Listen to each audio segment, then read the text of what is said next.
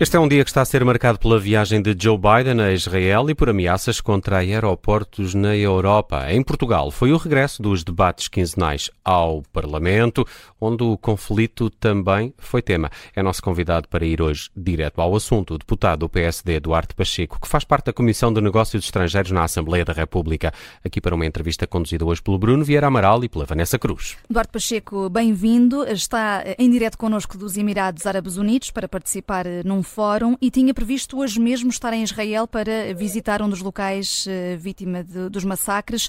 Foi esta viagem de Joe Biden que motivou a alteração de planos? Ah, foi, foi.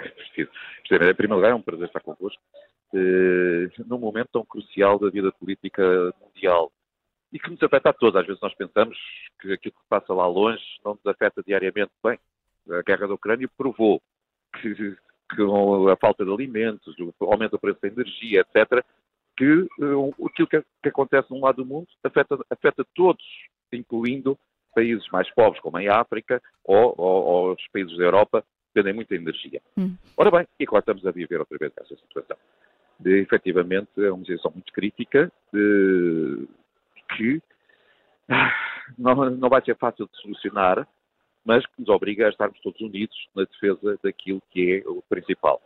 A existência de um Estado de Israel, que alguns querem eliminar, mas que hoje também o Presidente Biden eh, aqui veio mostrar a sua solidariedade. E, e apesar de, de, Joe Biden uh, aparentemente ter conseguido que Netanyahu cedesse aqui, uh, pelo menos um pouco no que toca à ajuda humanitária, deixando entrar água, alimentos e medicamentos via Egito, a verdade é que, uh, Duarte Pacheco, os Estados Unidos foram o único país do Conselho de Segurança a votar hoje contra a resolução da ONU que pedia uma pausa nas hostilidades para essa ajuda humanitária.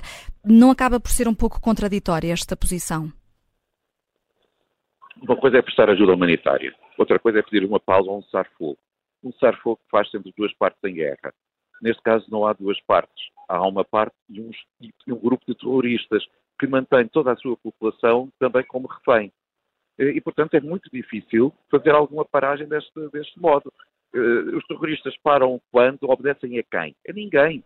E, portanto, eu compreendo perfeitamente que seja difícil quando eles mantêm dezenas, perto de duas centenas de civis, mulheres e crianças como reféns e querer que se dê uma pausa. Não há pausa nenhuma, eles têm que libertar de imediato os reféns e Israel tem, por outro lado, que garantir a sua defesa, respeitando também o direito internacional uhum. e, nomeadamente, a ajuda humanitária a quem mais precisa. Mas como é que conseguirá fazer isso atacando e tentando destruir ao mesmo tempo o Hamas? É possível conciliar isso, resolver esse dilema? Não, não, será fácil. Mas aí também todos os países que estão ao lado uh, uh, do Hamas ou que têm os financiado têm que perceber que estão a financiar um grupo terrorista.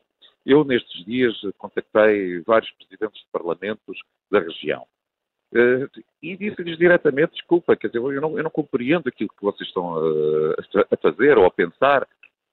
Um, um grupo de loucos que entra numa casa de espetáculos e mata discriminadamente quem lá está a ouvir um concerto de música, seja em Ankara, seja no Cairo, seja em Jerusalém, seja em Lisboa ou em Washington, é um ato terrorista, ponto.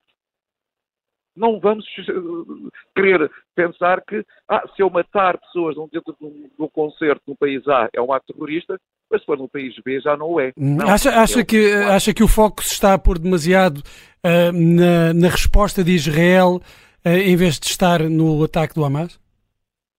Completamente. E por isso é que eu, eu como disse, eu conversei com estes, com estes presidentes de parlamento, alguns países, a Turquia, do, dos Emirados Árabes Unidos, do Egito, e pedi-lhes que façam tudo o que puderem para libertar os reféns e, em segundo lugar, parem de financiar o Hamas, porque estão a financiar um grupo terrorista, ponto final.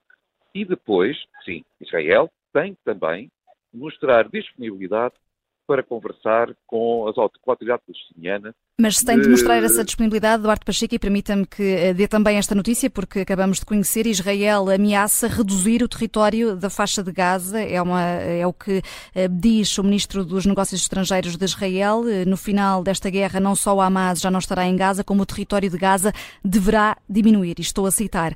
Portanto, perante esta afirmação, o que tem a dizer, Duarte Pacheco, sobre a posição israelita? Eu, eu, eu, como é óbvio, eu compreendo o que é que, que, é que eles querem.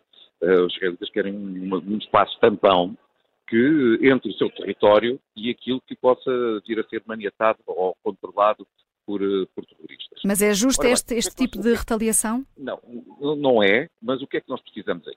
Precisamos, efetivamente, ter uma autoridade palestiniana forte, que controle efetivamente todo o seu território e, infelizmente, não controla. Temos que pensar que isso é que é o grande problema. Porque se a autoridade palestiniana controlasse a faixa de Gaza, em vez de ser o Hamas, eh, não tínhamos esta situação e infelizmente não, não controla, a própria autoridade palestiniana não controla o território palestiniano.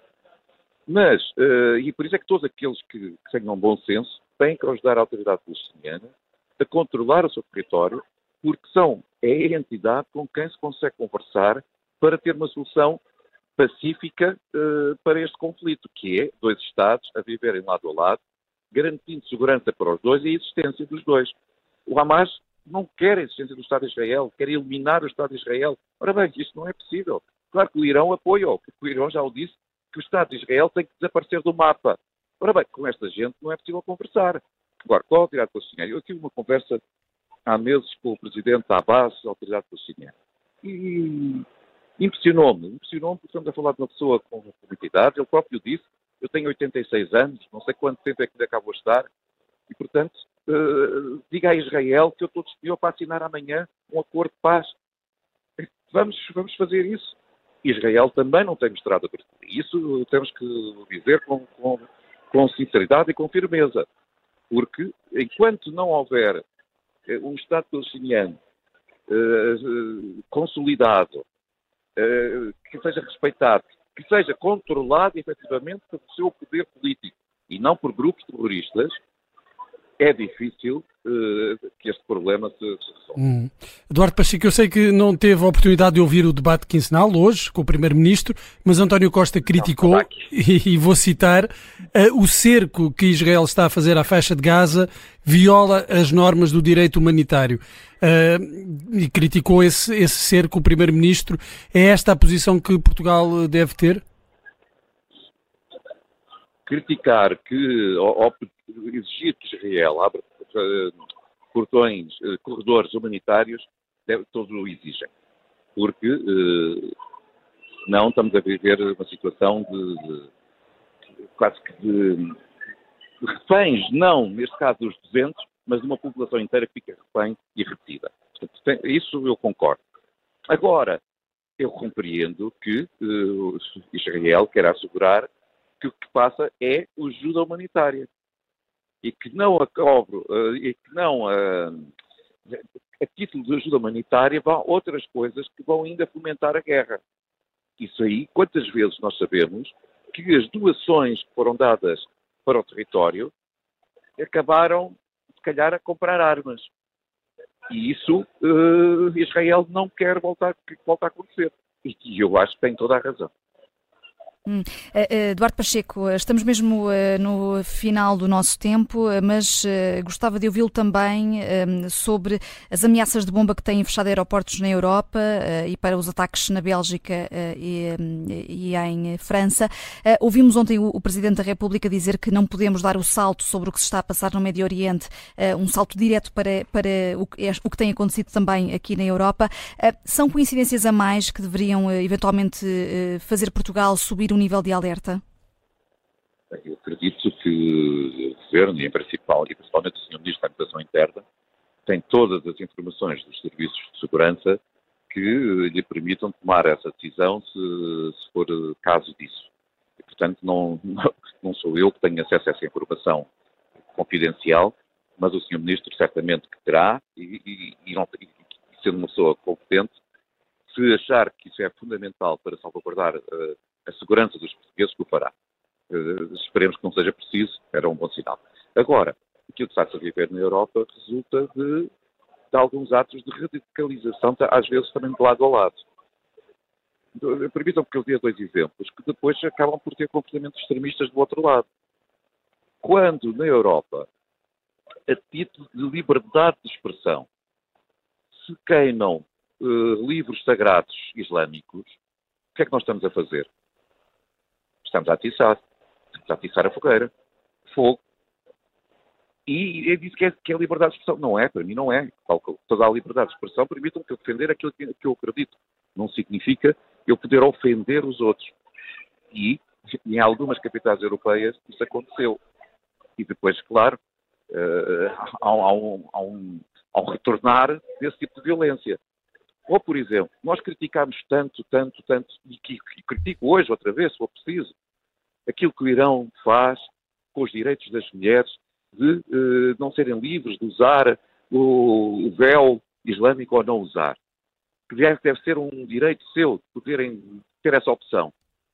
Mas depois a França faz o oposto. Proíbe que se use. Acaba por ser também o quê? Estar a picar. Estar a revoltar as pessoas. Porque as mesmas mulheres que no Irão não são livres de fazer a sua opção, em França também já não o são. No sentido oposto.